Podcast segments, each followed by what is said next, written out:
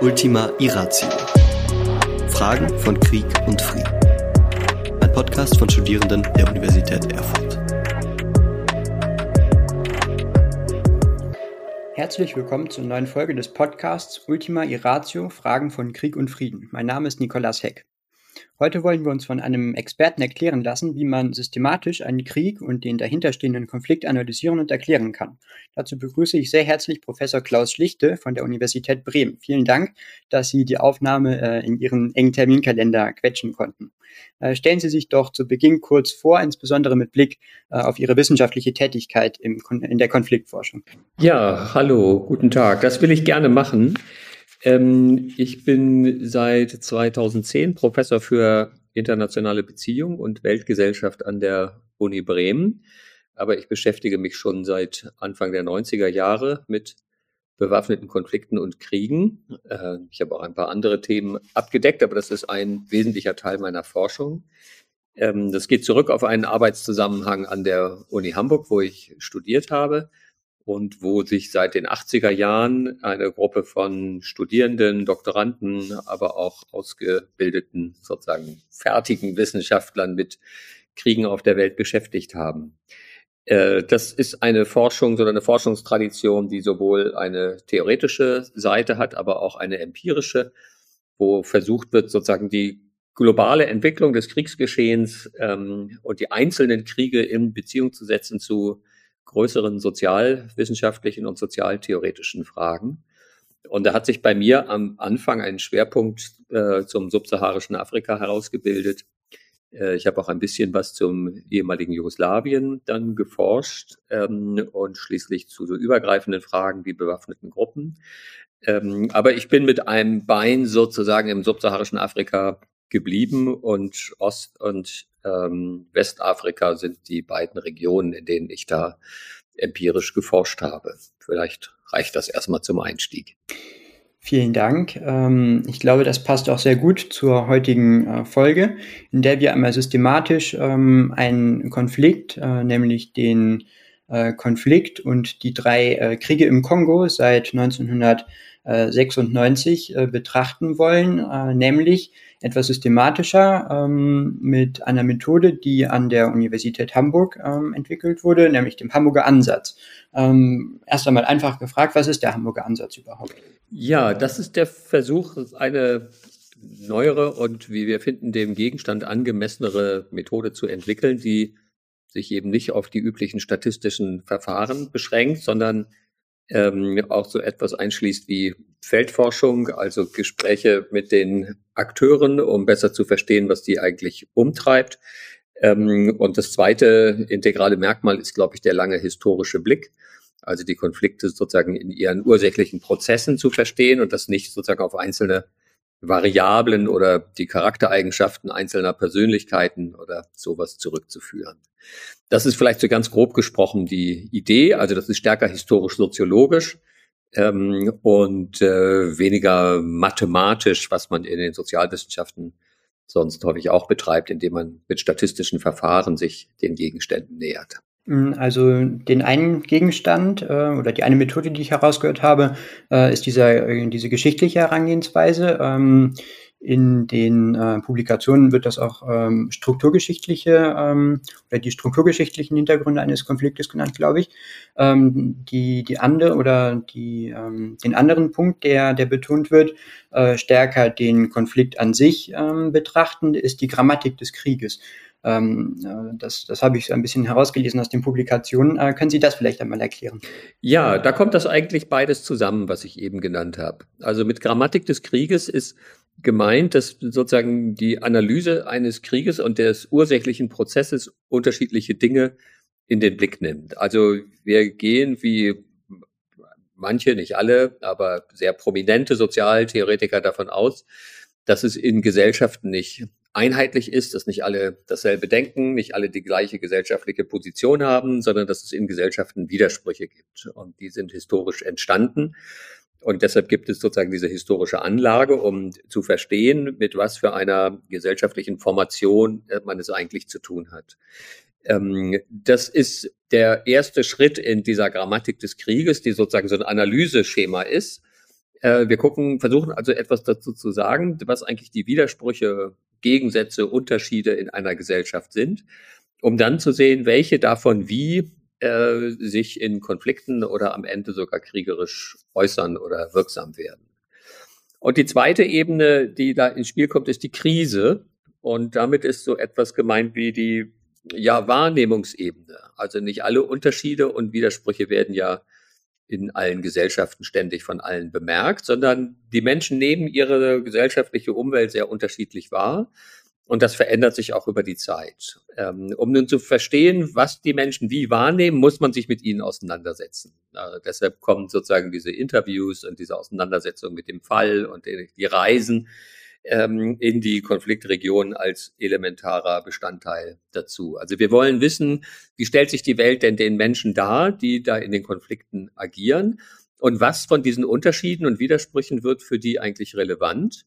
Und was nicht so sehr. Ne? Was wirkt sozusagen ein bisschen hinter ihrem Rücken, äh, ohne dass sie es so merken oder sie verstehen die Wirklichkeit auch in anderen Begriffen, als wir es wissenschaftlich tun würden. Das ist die zweite Ebene, das nennen wir Krise. Und dann gibt es eine dritte Ebene, das ist der Konflikt. Also wir versuchen herauszufinden, äh, was eigentlich jetzt das Konflikthandeln ist. Also mit Konflikt ist ja nicht nur der Unterschied gemeint, sondern man versteht darunter ja immer sozusagen aufeinander bezogenes, aber gegensätzliches Handeln. Man streitet um etwas und dann gibt es Konfliktparteien. Und der Konflikt hat dann so Effekte, dass die Gruppen entstehen, diese Gruppengrenzen härten sich aus und lauter solche Dinge. Wie das passiert, entlang welcher Regeln oder Merkmale sich Menschen dann so sortieren und was für gegenseitige Beschreibungen, also Fremdbeschreibung, Selbstbeschreibung da entstehen, das machen wir auf dieser Konfliktebene. Und dann gibt es viertens den Krieg selbst. Also das ist vielleicht nochmal ein ganz wesentlicher Unterschied dieser Theorie, weil wir im Unterschied zu, ja, eigentlich fast allen Sozialtheorien, die sich mit dem Thema Krieg auch lange überhaupt nicht beschäftigt haben, äh, die Auffassung entwickelt haben, dass der Krieg sozusagen eigentlich so ein anderer Aggregatzustand einer Gesellschaft ist. Also da verhalten sich Menschen eben anders, weil die Bedingungen sich verändern. Also die Sachen werden kurzfristiger, viele Bindungen zerbrechen, äh, viele Sachen verändern sich sehr schnell, es entstehen ganz neue Strukturen, die soziale Hierarchie verändert sich ähm, und das Ganze sozusagen häufig unter existenziellem Druck. Ne? Also je näher man dem Gewaltgeschehen kommt, desto stärker wird das wirksam und äh, wichtig. Das ist lange übersehen worden und ich glaube, das können wir auch gegenwärtig beobachten, weil der Krieg häufig aus so einer Generalstabsperspektive betrachtet wird. Also man interessiert sich für den militärischen Mitteleinsatz ähm, und wer hat wie viele Truppen und dergleichen mehr. Aber was mit einer Gesellschaft passiert, die sich im Krieg befindet, ähm, das hat man gar nicht so stark beachtet. Was auch damit zusammenhängt, dass natürlich diejenigen, die mehrheitlich Sozialwissenschaften gemacht haben, äh, vor allen Dingen nach 1945 ähm, eingestiegen sind. Und da waren eben Europa und die USA im Innern jedenfalls äh, friedliche Gesellschaften. Ähm, und das merkt man auch gegenwärtig in der Diskussion. Diejenigen, die sozusagen eigene Kriegserfahrung haben, die wissen, was passiert, wenn da eine Front über eine Stadt hinweg rollt oder wieder zurück, ähm, die sind in der absoluten Minderheit ähm, und verschwinden mittlerweile auch. Ähm, ne? Das ist sozusagen einfach biografisch so zu sehen. Und deshalb gibt es diese eigenartige Wahrnehmung, die wir versuchen aufzuheben, indem wir uns auch angucken, was im Krieg passiert äh, weil diese Prozesse, ich würde sagen, vielleicht insgesamt am wenigsten erforscht sind. Ähm, diese äh, vierteilige Grammatik des Krieges ähm, haben Sie, glaube ich, ähm, jetzt ein bisschen ähm, erklärt wie vier Analyseebenen, vertikale Analyseebenen. Ähm, beim Lesen ähm, kann ein, aber auch der Eindruck entstehen, würde ich sagen, dass es sich dabei auch um horizontale, ähm, also so ein ähm, Prozesscharakter um, um also eine, eine, eine horizontale Struktur, ähm, eine Struktur mit Prozesscharakter ähm, in dieser Erklärung handeln kann. Äh, ist das richtig? Ja, im gewissen Sinne schon. Also wir würden natürlich sagen, die Widersprüche sind zuerst da und der Krieg kommt irgendwann oder kommt auch nicht und nicht alle Widersprüche äußern sich in Kriegen und so. Also im Großen und Ganzen kann man sich das schon so vorstellen, um auch den kriegsursächlichen Prozess sozusagen zu analysieren. Aber die Absicht ist natürlich schon, das ein bisschen aufzulösen, weil vieles von dem, was ich eben genannt habe, natürlich sich im Krieg auch nochmal wiederholt. Ne? Also wenn ein Krieg sich ausweitet territorial, dann kommen ja ganz neue Gruppen äh, ins Spiel, äh, die vorher gar keine Rolle gespielt haben. Ähm, oder im Konfliktgeschehen, ohne dass es zu Gewalt gekommen ist, passieren auch Dinge, ähm, die vielleicht zwischen zwei Kriegen stattfinden. Ähm, und dann ist sozusagen ein Rückfall vom, Konfl vom Krieg in eine gewaltfreie Konfliktaustragung und ein Wiederaufflammen sozusagen der Gewalt zu beobachten. Deshalb ist das sozusagen nicht immer so eine lineare Bewegung, wo erst das erste kommt, dann hört das auf, dann fängt das zweite an und dann das dritte und so weiter, sondern wir beobachten eben, dass viele dieser Dinge auch gleichzeitig passieren. Deshalb haben wir es bewusst auch so ein bisschen schwammig gehalten, um sozusagen dem Eindruck zu vermeiden, das wäre so ein Eskalationsmodell oder so. So ist es nicht gemeint, sondern wir wollen sozusagen sozialwissenschaftlich fundierter über Kriege forschen, als das äh, mit so einfachen Modellen möglich ist. Die Komplexität, die Sie ansprechen, ist, glaube ich, ein sehr gutes äh, Stichwort, um ähm, sich einmal den, den Konflikt in der Demokratischen Republik Kongo beziehungsweise vor 97 in Zaire anzuschauen, äh, weil da ja ähm, in, innerhalb dieser oder, oder mit diesen äh, drei Kriegen ähm, ab äh, 96 ähm, diese Komplexität und diese eben ähm, ja, nicht linearen äh, Verlaufsformen äh, von Kriegen und, und äh, bewaffneten Konflikten sehr gut zum Ausdruck kommen, würde ich sagen. 1965 ergriff Mobutu mit der Armee die Macht gegen die gewählte Regierung der Demokratischen Republik Kongo. Er errichtete ein absolutistisches Herrschaftssystem und nannte das Land Zaire. Das Regime Mobutus wurde 1997 im ersten Kongo-Krieg durch ein Bündnis demokratischer Rebellen und Ruanda, Uganda und Angola gestürzt. Neuer Präsident wurde Laurent Désiré Kabila. Er schaffte es jedoch nicht, einen Neuanfang in die Wege zu leiten und brachte schließlich sogar seine Verbündeten gegen sich auf. Das Land war von andauernder Gewalt rivalisierender Rebellengruppen geprägt, die von der Ausplünderung der Bodenschätze profitierten. Im Jahr 1998 schmiedeten Ruanda, Uganda und Burundi eine Allianz. Sie griffen den Kongo an, um die Rebellengruppen zu bekämpfen und die regionale Unsicherheit einzudämmen. Präsident Kabila suchte seinerseits die Unterstützung von Simbabwe, Angola, Namibia und dem Sudan, um sich gegen die Intervention zur Wehr zu setzen. Aufgrund der Beteiligung vieler afrikanischer Staaten wird dieser zweite Kongo-Krieg von 1998 bis 2003 auch als erster afrikanischer Weltkrieg bezeichnet. Seither flammen immer wieder Kämpfe auf, auch trotz verschiedener seit 1999 stattfindender UN-Missionen. Ähm, mit Blick auf, auf die Theorie, auf diesen Ansatz, äh, wie würde man denn äh, anfangen, ähm, den, äh, die, die Kriege äh, ab 1996 äh, in Zaire beziehungsweise dann der Demokratischen Republik Kongo und den dahinterstehenden Konflikt, äh, beziehungsweise äh, nach dem Modell äh, auch die Krise und den gesellschaftlichen Widerspruch, wie würde man da anfangen zu analysieren? Also äh, zunächst mal muss man lesen, möglichst viel über den Kontext äh, um überhaupt so ein Bild zu entwickeln davon, was Zaire oder der Kongo, was das eigentlich ist. Also das ist ja zunächst mal ein Staatsgebiet, ähm, auf dem leben, ich glaube, im Moment 60 Millionen Menschen, früher deutlich weniger. Was machen die? Wie hat sich das politisch, sozial, wirtschaftlich strukturiert? Ähm, wie ist das hierarchisiert? Äh, was passiert da wirtschaftlich? Wie werden die Werte verteilt? Ähm, was denken die Leute? Also sind die alle links oder sind das alles Arbeiter oder sind das Beamte oder Bauern oder diese Dinge spielen ja eine große Rolle, um zu verstehen, wie eine Gesellschaft überhaupt sozusagen funktioniert. Was hält die zusammen? Was gibt es da für Regeln? Dafür muss man über diesen Kontext lesen. Ähm, das ist ganz wichtig, weil sich nach wie vor auf der Welt diese Kontexte eben sehr stark unterscheiden. Also alle, die reisen, wissen das und wissen es auch zu schätzen. Ne, Frankreich ist Deutschland sehr ähnlich, aber es gibt trotzdem einige Unterschiede, die wir alle sehr wertschätzen. Ähm, und die Unterschiede zwischen Deutschland und Frankreich sind vielleicht weniger groß als die zwischen Frankreich und äh, der DR Kongo oder Deutschland und ähm, der Mongolei oder so. Das ist der Grund, warum man sozusagen diese Arbeit äh, sich machen muss, um zu verstehen, was, mit was haben wir es hier eigentlich zu tun? Wie ist die Gesellschaft? Woraus besteht die? Und wie wird Politik gemacht? Das ist immer das Erste. Und dabei hat man natürlich so einen Blick auf diese Gegensätze und Widersprüche. Also was macht das denn aus, ähm, Zaire oder Kongo? Woraus besteht das? Und wir würden eigentlich immer anfangen, vielleicht mit der wirtschaftlichen Ebene. Also wie reproduzieren sich die Menschen? Wovon leben die eigentlich? Und dann sieht man, dass das in Kongo, Zaire ähm, vielleicht zwei große Abteilungen sind. Das erste ist ein, ich würde sagen, der weit überwiegende Teil der Bevölkerung sind Subsistenzbauern. Also das sind Bauern, die überwiegend das produzieren, was sie selbst verzehren ähm, und die ein relativ losgelöstes Leben führen, äh, was einen Vorteil und einen Nachteil hat, aber da können wir vielleicht nachher noch drüber reden. Ähm, und dann gibt es einen wenn man so will, moderneren Sektor. Äh, ist jetzt nicht unbedingt so meine Sprache, aber es gibt Bergbau äh, im Kongo Zaire. Äh, es gibt natürlich auch Eisenbahnen und es gibt natürlich äh, Straßenverkehr. Äh, es gibt auch natürlich Computer und Geld und all diese Sachen, die wir auch von uns her kennen.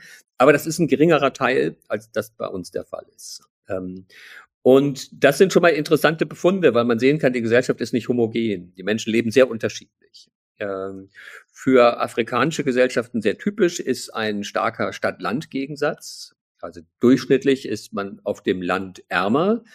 Es gibt viel, viel schlechtere Infrastruktur. Im Fall Kongo-Zaire teilweise überhaupt keine oder keine mehr. Also keine Straßen, keine Krankenhäuser, äh, keine Polizeiwache, äh, wenig Schulen, nicht genug Schulen ähm, und äh, diese ganzen Dinge. In den Städten sieht es meist etwas besser aus. In den Städten wird auch ein bisschen mehr Geld verdient, aber es strömen natürlich aus den ärmeren ländlichen Regionen Menschen in die Städte. Und damit hat man schon mal eine sozusagen ja, wie soll man das sagen, explosive Konfliktlinie benannt. Äh, ne? Es gibt einen großen Druck ähm, auf den formellen Sektor, also all das, was Buchführung hat und wo richtige Gehälter gezahlt werden.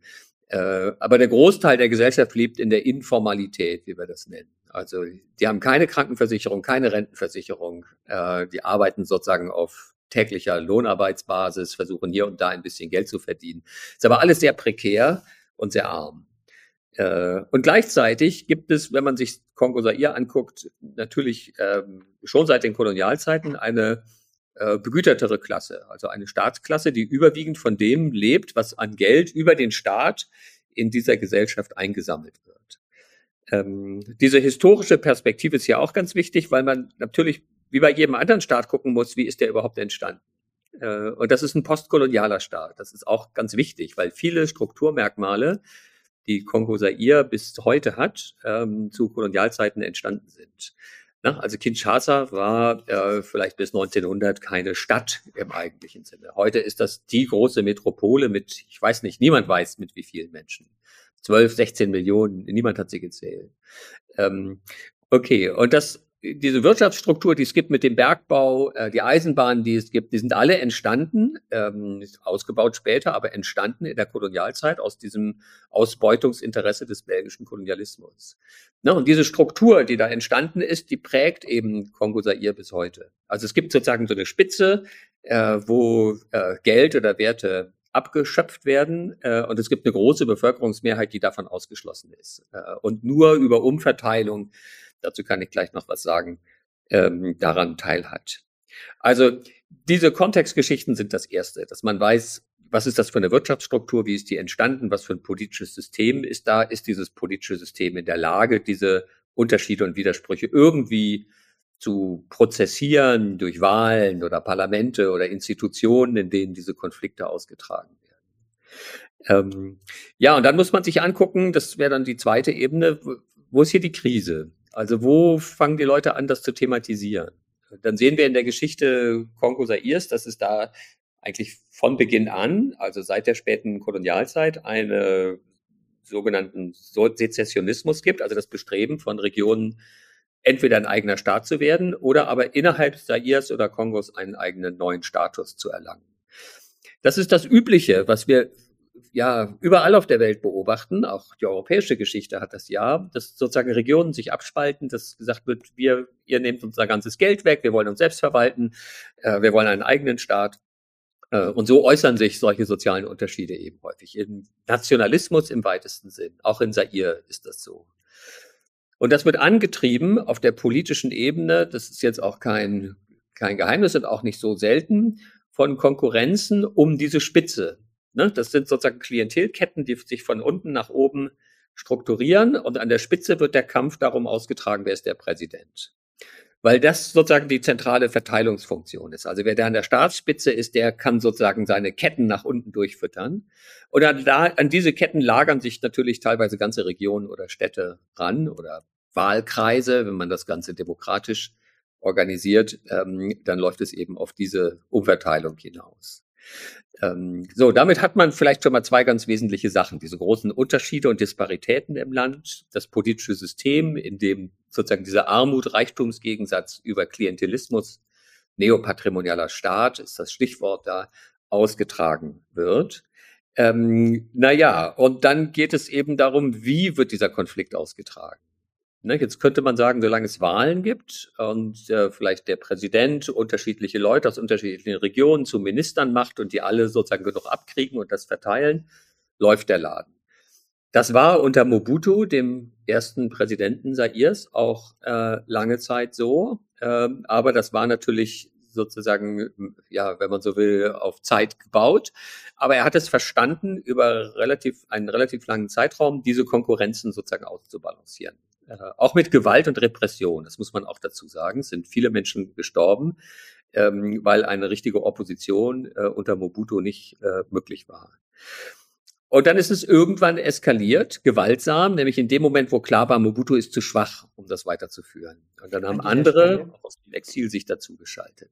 An dieser Stelle würde ich gerne mal nachhaken. Ähm, wenn man über gewaltsame Eskalation spricht, also über, über den Konflikt, über den ausgetragenen Konflikt, sind das ja schon konkrete Handlungen von Menschen. Äh, diese beiden ähm, Ebenen, äh, Widerspruch und Krise, sind aber ja ähm, äh, keine, keine äh, Merkmale, die sich durch Handlungen ausdrücken, wenn ich das richtig verstehe, oder? Die Krise ist ja mehr ähm, etwas objektiv ähm, sozusagen aus einer Vogelperspektive wahrgenommenes und der Widerspruch ist dann ähm, die subjektive Wahrnehmung der Konfliktakteure ähm, von einer Krise, oder?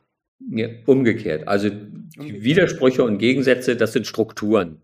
Die hm. werden natürlich reproduziert durch Handlungen, aber Sie gehen ja nicht zum Bäcker, um den Kapitalismus zu fördern. Ne? Sie kaufen sich ein Brötchen, aber was Sie sozusagen machen, dadurch, dass Sie Geld benutzen, ist, dass Sie auch das Wirtschaftssystem reproduzieren.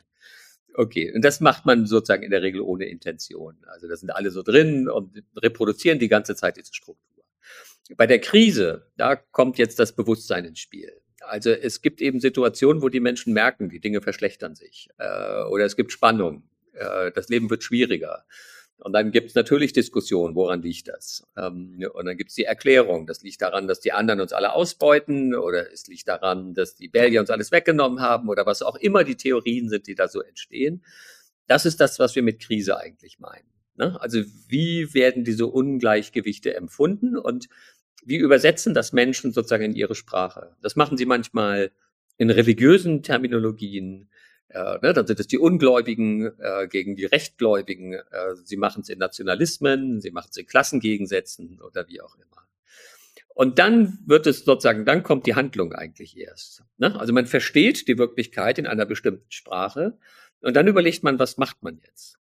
Und natürlich kommt dann politisches Handeln ins Spiel. Macht man das in Parteien, in Parlamenten oder aber, wenn das nicht funktioniert, und in, ähm, unter Mobutu in Zaire war das so, ähm, dann ist irgendwie der Griff zur Gewalt naheliegend. Besonders bei denen, die das schon mal gemacht haben. Ne? Also wir beobachten, dass das viele von denen, die Kriege beginnen, äh, frühere Kriegserfahrungen haben. Ähm, also ne, uns kommt das immer so vor, als sei das eben total absurd, zur Waffe zu greifen. Aber für viele Menschen ist das eben naheliegend, weil es frühere Erfahrungen damit gibt. Ähm, und dann kommt sozusagen auch das gewaltsame Handeln äh, zum Vorschein, äh, weil man das Gefühl hat, es geht nicht anders oder weil man denkt, das ist die beste Methode, die effektivste, äh, um politisch etwas zu erreichen. Wie muss man sich denn ähm, in dieser ähm, Situation des, des Konflikts in Zaire dieses System Mobutu vorstellen? Joseph Désiré Mobutu war von 1966 bis 1997 Präsident von Zaire, einem Land, das erst kurz zuvor von Belgien unabhängig geworden war. Den demokratischen Bemühungen im unabhängigen, aber politisch instabilen Zaire setzte Mobutu im November 1965 mit einem Putsch ein Ende. In den folgenden Jahrzehnten führte er ein korruptes Regime. Dies verhinderte, dass das Land sich politisch, wirtschaftlich oder gesellschaftlich konsolidierte. Mobutu war ja ein Alleinherrscher. Also wie funktionierte dieser Staat äh, und wie äh, ging er mit diesen äh, gesellschaftlichen äh, Widersprüchen und dann auch Konflikten um? Also ein Alleinherrscher war er mit Sicherheit nicht. Ich glaube, es gibt überhaupt, der Begriff ist sozusagen immer irreführend, weil niemand alleine herrscht. Ähm, ne, wir unterscheiden so in der Soziologie seit 100 Jahren ungefähr, seit Max Weber, diese, es gibt sozusagen Leiter, Führer und dann gibt es Stab und dann gibt es Gefolgschaft. Ne? Und auch Mobutu hatte einen Stab. Der hatte gerne Armee. Die war nicht besonders gut, sehr undiszipliniert, aber er konnte sie einsetzen. Äh, und natürlich hatte der diese Minister und auch Behörden und Schulen und alles Mögliche gab es. Es wurde immer schlechter und am Ende war es mehr oder weniger verdampft, aber lange Zeit gab es diese Einrichtungen. Wenn man sich das anguckt, dann kann man sich das vielleicht am ehesten so vorstellen wie an einem europäischen Königshof. Also Mobutu sitzt als König in Gabolite oder in Kinshasa und die Leute kommen zu ihm und wollen was von ihm.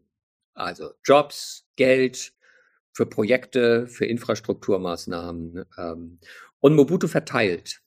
Und das ist jetzt die Kunst, ne, so zu verteilen, dass sozusagen Konkurrenz bleibt, aber dass diese Konkurrenz nicht eskaliert und sich vor allen Dingen nicht gegen ihn richtet. Ähm, ne, das ist sozusagen eigentlich eine Manipulation und eine ständige Intrige, die da stattfindet, ähm, wie an den europäischen Königshöfen ja auch immer.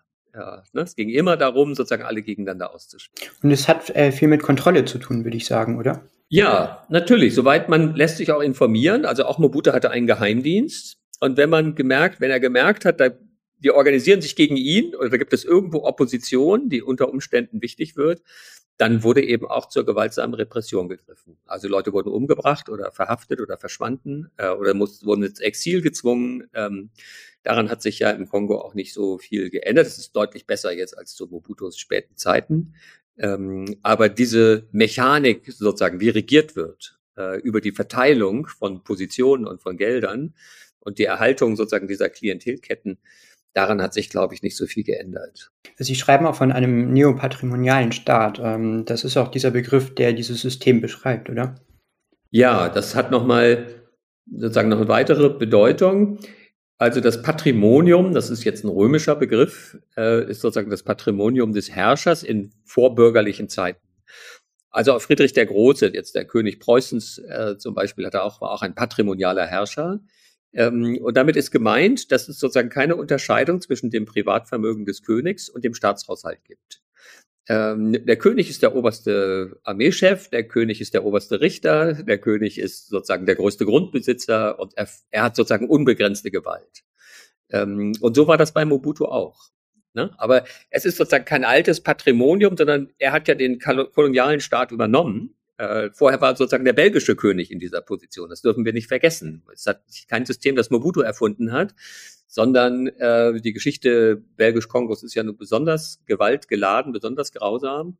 Diese gewaltsame Aneignung und dann die Verteilung zur Stützung der Herrschaft, ähm, das hat für dieses Gebiet die belgische Kolonialherrschaft erfunden und nicht Mobutu.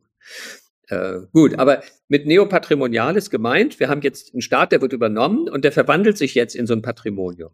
Ne? Und der König beziehungsweise Präsident ist sozusagen, kann diese Unterschiede gar nicht machen. Der gibt das Geld aus. Äh, und mal baut er davon ein Schloss oder mal baut er davon Schulen. Äh, es sind keine getrennten Konten. Ähm, das ist für die Weltbank oder für unser modernes Staatsverständnis skandalös. Ähm, es ist aber gar nicht so selten. Ne? Also wir beobachten das ja in ganz vielen Staaten. Es ist historisch wirklich sehr, sehr, sehr verbreitet, äh, diese Art von ja, politischer Ökonomie oder Staatsfinanzierung. Auch wenn das natürlich, ähm, auch wenn, auch wenn Zaire, ähm, der Staat, ähm, ähm, ja, einen, einen Kontext äh, darstellte äh, mit einer sehr schwachen Staatlichkeit, äh, beziehungsweise mit, äh, mit äh, völlig desolaten Wirtschaftsverhältnissen. Ähm, diese, das, das findet man in, in einigen Staaten. Trotzdem äh, kommt es dann in einigen Staaten dann zu, ähm, entlädt sich dieser Konflikt dann in Kriegen, in anderen nicht. Ähm, was sind denn in, in Saire ähm, die, die auslösenden Faktoren, dass es dann tatsächlich zu einem Krieg kommt? Also das ist immer ein bisschen sch schwer zu sagen, was jetzt die entscheidenden auslösenden Geschichten sind. Aber ich glaube schon, man kann sagen, es geht sozusagen den Bach runter in den 90er Jahren. Eigentlich fängt das in den 80er Jahren an. Es gibt weniger zu verteilen. Äh, Mobutu wird auch egoistischer. Ähm, ne? Also er weiß jetzt nicht, wer sich in Paris auskennt, aber im 16. Arrondissement gibt es eine riesige Villa, Mobutus große Villa in Paris. Äh, Mobutu hatte auch große Grundbesitze in Südfrankreich und also sozusagen privat für seine Familie, seinen Clan wurde Geld äh, abgezweigt und das ging sozusagen zu Lasten des Staatshaushalts. Äh, also man hat das Vermögen von Mobutu auf ungefähr vier Milliarden US-Dollar geschätzt und das war auch ungefähr die Auslandsschulden Sairs äh, zum gleichen Zeitpunkt. Jetzt kann man sagen, das ist natürlich total dumm von ihm, aber wenn man die Logik dieses Systems versteht, weiß man auch, dass das sozusagen systemimmanente Gefahr ist. Man muss sozusagen den Stab, die Leute, die einen umgeben, an sich binden und bei sich halten. Ähm, und dafür muss man immer mehr aufwenden, äh, bis am Ende sozusagen die Herrschaft ins Wanken gerät. Das ist interessanterweise ein Zyklus, den der arabische Philosoph Ibn Khaldun schon im, ich glaube, 13. Jahrhundert beschrieben hat. Also das ist gar keine sozusagen ganz neue Sozialwissenschaft, sondern ähm, sehr altes Wissen, aber Ibn Khaldun war eben auch ein guter Soziologe.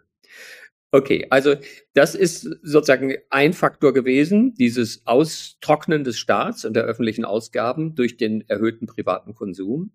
Ähm, etwas anderes ist natürlich die Umgebung gewesen. Der Kalte Krieg war vorbei. Äh, Mobutu hat nicht mehr diese starke Unterstützung durch die USA erhalten, wie das vorher der Fall war. Das haben auch alle anderen gesehen. Äh, dann wurde er alt und krank. Also es war bekannt, dass er krebskrank war. Äh, und das war sozusagen eine Überlegung bei denen, die ihn herausfordern wollten. Äh, er wird nicht mehr in der Lage sein, einen Krieg lange durchzustehen. Und wenn Mobutu fällt, dann fällt der ganze, fällt das ganze System. Äh, und dann können wir das sozusagen übernehmen. Ähm, so, und dann kommt etwas weiteres hinzu, und das sind die Vorgänge in den Nachbarländern. Da wird es jetzt nochmal sehr kompliziert, aber Uganda und Ruanda spielen da eine besondere Rolle. Ähm, und auch der Genozid in Ruanda ähm, und die Fluchtbewegung in diesem Dreiländereck Uganda, Ruanda, Zaire.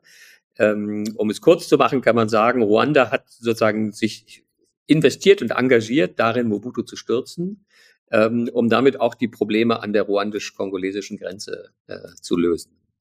Ähm, ne, das sind also so Konstellationen. Ich würde sagen, es gibt keinen einzelnen Faktor, sondern es ist so eine Situation, äh, in der das Kalkül derer, die jetzt bereit sind, Gewalt anzuwenden, ähm, darauf hinausläuft, das auch zu tun, weil die Bedingungen günstig sind und weil man den günstigen Moment nicht verpasst. Äh, vielleicht hilft es, äh, wenn man jetzt ähm, all diese ähm, diese strukturellen, ähm, teilweise auch ähm, ereignisgebundenen äh, Faktoren, die äh, den Krieg ähm, in Saire herbeigeführt haben.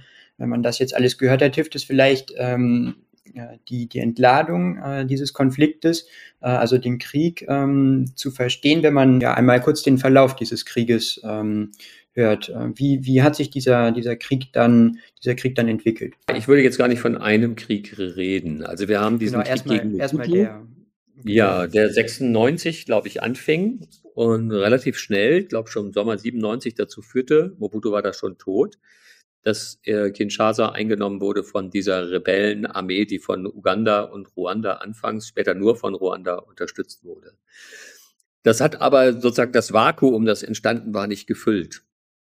Ähm, und Zaire oder jetzt Kongo ist, ähm, es wird immer gesagt, ich weiß gar nicht, ob das alles wirklich so stimmt, ähm, aber auch, jedenfalls auf dem afrikanischen Kontinent das Land mit den größten äh, Ressourcen, vor allen Dingen Bodenschätzen. Aber es ist auch ein wahnsinnig fruchtbares Land, es ist sozusagen tropisch oder subtropisch, äh, sehr gute Böden, äh, das größte Regenwaldgebiet, glaube ich, intakte Regenwaldgebiet auf der Erde, vielleicht nach Amazonien nach wie vor. Also es ist sehr reich an, an Dingen. Ähm, und das hat die Nachbarstaaten auf den Plan gerufen, ähm, die sozusagen versucht haben, auch ihre Probleme mit diesem großen Land, das jetzt sozusagen instabil wurde, zu lösen, mit Blick auch auf die Nutzung der dortigen Ressourcen. Also das gilt für Angola, äh, das gilt auch für Simbabwe. Ähm, ich weiß gar nicht, wer noch alles mitgemischt hat. Ähm, es gab mehrere andere afrikanische Staaten, die Truppen entsandt haben, um sozusagen später an der Verteilung des Kuchens irgendwie beteiligt zu werden. Dazu muss man wissen, dass ist in Deutschland auch nicht so bekannt ähm, und war bei uns historisch auch noch nie so der Fall. Aber in vielen Ländern ist sozusagen das Militär gleichzeitig eine unternehmerische Klasse.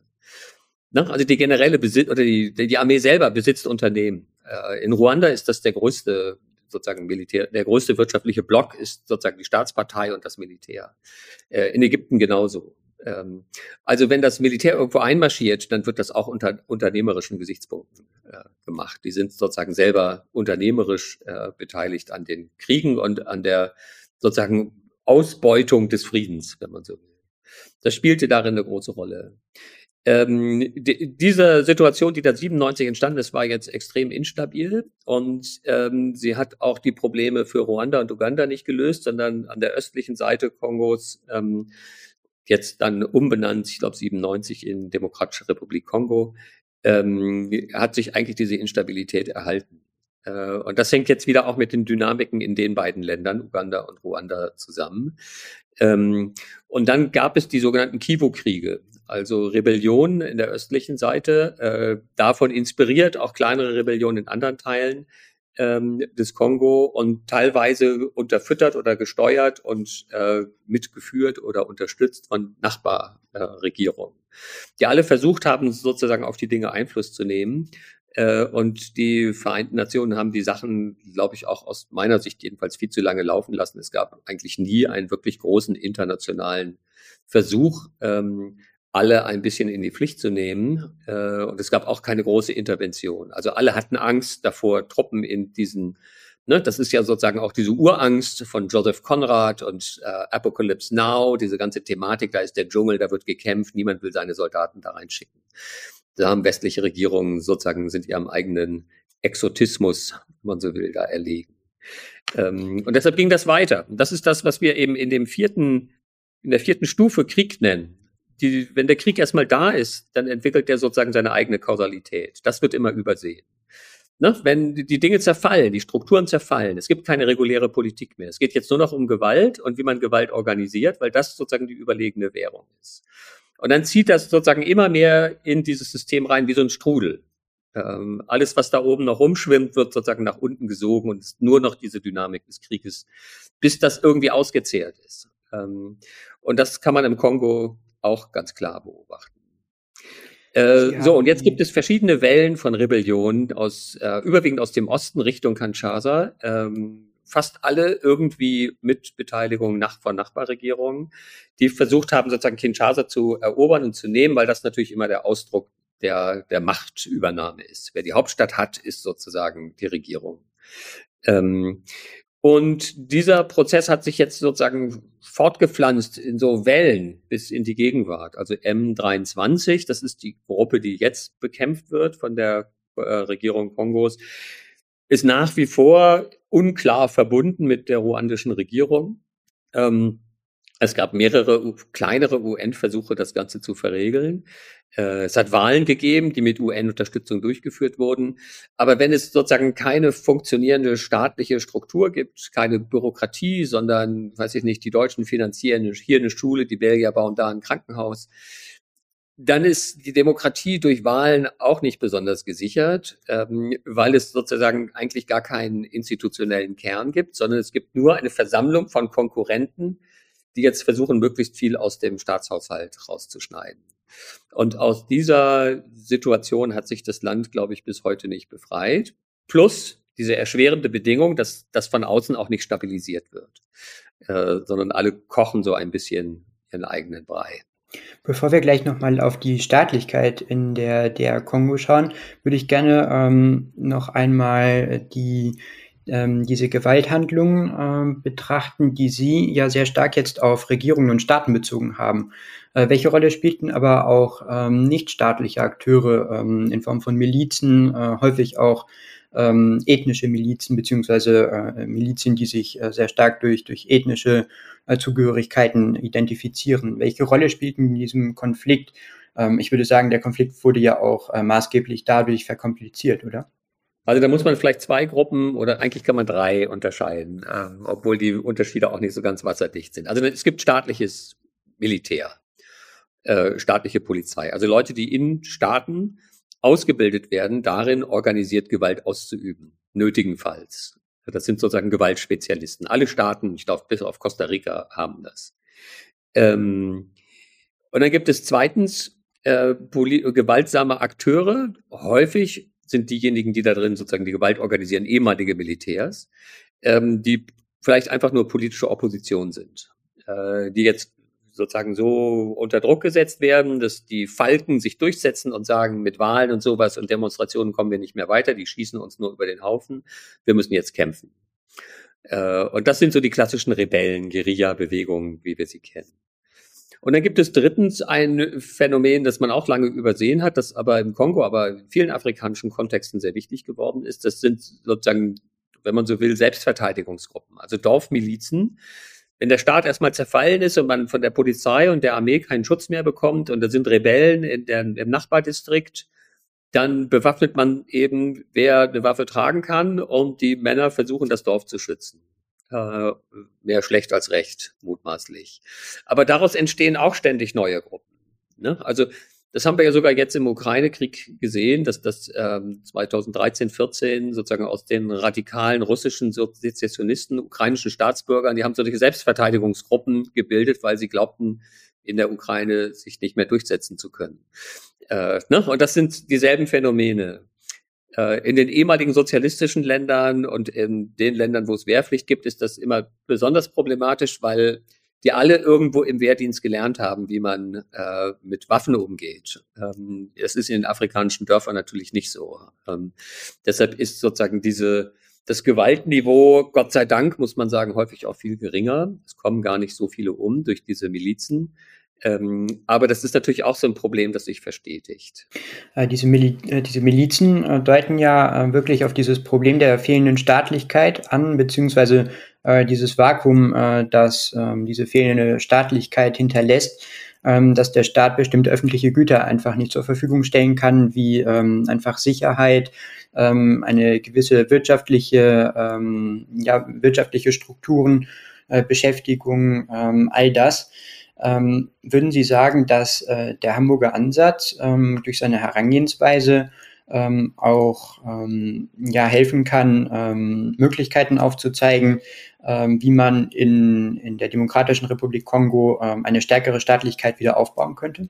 Um ehrlich zu sein, nein. Also die Theorie ist, glaube ich, gut geeignet, um zu erklären, wie die Dinge passieren, aber wir haben eigentlich oder was wir entwickelt haben, wenn es sozusagen um diese Frage von Transformation von Konflikten geht, das hat mit dem originären Hamburger Ansatz eigentlich nicht viel zu tun. Das ist, unterscheidet sich auch nicht von dem, was andere machen, die sich mit diesen Fragen beschäftigen. Also das sind ja so Fragen der Sicherheitssektorreform oder ähm, wie sollte eine gute Polizei aussehen? Ähm, wie viel Militär braucht man? Ähm, das sind alles solche Dinge, wo ich sagen würde, da unterscheidet sich der Ansatz in seiner Diagnostik oder in seinen Ratschlägen, nicht von dem, was andere auch machen. Ähm, das ist auch schon gar nicht mehr aus meiner Sicht so richtig Geschäft der Wissenschaft. Das ist dann schon sowas vielleicht wie Verwaltung oder eben Politik als Praxis. Ähm, und das kann auch oder sollte auch seine wissenschaftlichen Grundlagen haben oder davon beraten sein. Ähm, aber das sind auch unheimlich viele praktische Fragen. Und da wird es auch wieder sehr schwierig, sowas übergreifend allgemein zu sagen, weil natürlich die Lage in Kinshasa ganz anders ist als in den beiden Kivus. Ähm, je nachdem, was passiert ist, wie sich das alles strukturiert, welche Konstellation von Akteuren es da so gibt. Ähm, ich glaube, insgesamt sind wir alle sehr skeptisch geworden gegenüber diesen sogenannten Blueprints, also den Vorstellungen, es gibt jetzt so ein Modell, was man macht, wenn der Krieg vorbei ist, und dann hat, kann man damit den Frieden richtig herstellen ähm, weil die Dinge sich eben doch sehr stark unterscheiden. Äh, und man häufig, das ist ein weiteres Problem, nach dem Krieg gar nicht mehr genau weiß, mit was für einer Gesellschaft hat man es jetzt eigentlich zu tun. Ne? Weil die sich im Krieg so stark verändert, dass sozusagen alles, was man darüber gelernt hat, wie das vor dem Krieg war, äh, das hilft einem noch, aber das ist nicht mehr das Abbild, äh, ne? sondern es ist jetzt eine andere Gesellschaft. Ähm, also insbesondere diejenigen, die sozusagen durch Gewaltaktionen mächtig oder reich geworden sind. Äh, die gab es ja vorher nicht in diesen Positionen. Und da hat sich sozusagen das Machtgefüge durch den Krieg so stark verändert. Ähm, das muss man erstmal rauskriegen, wie das wirklich ist, äh, um irgendwie politisch da so zu agieren, dass da so etwas wie eine stabilere staatliche Struktur entstehen kann. Also der berühmteste Fall, der ist wahrscheinlich, der gegenwärtig berühmteste Fall ist wahrscheinlich Afghanistan, wo mittlerweile alle, das waren zwischendrin schon alle Experten sich einig, dass ähm, eigentlich diese Intervention ähm, überhaupt nicht passte zu dem, was die, was die Probleme waren. Ähm, und dass man sozusagen auch die afghanische Gesellschaft überhaupt nicht verstanden hatte, sondern man hat gedacht, man hat ein Schulorchester in Kabul und ähm, macht da Sport und Kultur und damit transformiert man die afghanische Gesellschaft. Aber dass das eine ländliche und vom Krieg, 40 Jahren Krieg, äh, sehr derangierte Gesellschaft ist, ähm, um es vorsichtig auszudrücken, das hat man ja gar nicht in Rechnung gestellt. Äh, ne? Und das diese Funktion haben die Taliban übernommen. Ne? Also die Taliban selber haben diese Staatlichkeit hergestellt durch eine sehr rigide, äh, zentralisierte äh, Organisation, die, die für die Leute deshalb attraktiv war. Das darf man auch nicht vergessen. Das passt nicht so zu unserem Bild der Terroristen, ähm, aber die haben ein verlässliches Justizsystem gebaut auf dem Land. Das hat der Westen nicht hinbekommen. Also diese Sachen spielen da eine Rolle. Dafür muss man sich äh, wieder, finde ich, sehr gut mit den Kontexten auskennen. Und die sind häufig nicht sozusagen homogen über das ganze Land, sondern unterscheiden sich zwischen Stadt und Land und einzelnen Landesteilen nochmal sehr. Ich glaube, worin man sich sicher sein kann, ist, dass die, ich glaube, immer noch laufende UN-Mission, äh, die sich ja mittlerweile mehr auf den Ostkongo beschränkt, äh, auf jeden Fall ähm, kein, kein leichtes Wirken in dem Land hat ähm, diesen Konflikt, ähm, der ja immer noch schwelt, zu befrieden. Äh, in diesem Sinne bedanke ich mich sehr herzlich äh, für Ihre Zeit und Ihre Erklärungen ähm, und äh, verabschiede mich dann von unseren Hörern äh, bis zur nächsten Folge. Es moderierte Nikolas Heck. Schnitt und Audiodesign Adrian Lächele. Öffentlichkeitsarbeit und Marketing Fabian Schulte und Daria Tenkhoff. Projektleiter ist Bennett Riedhoff. Konzeption und Recherche übernahmen Jana van Elk, Mireille Nassiev, Maximilian Kessler und Julia Alexandra Ackermann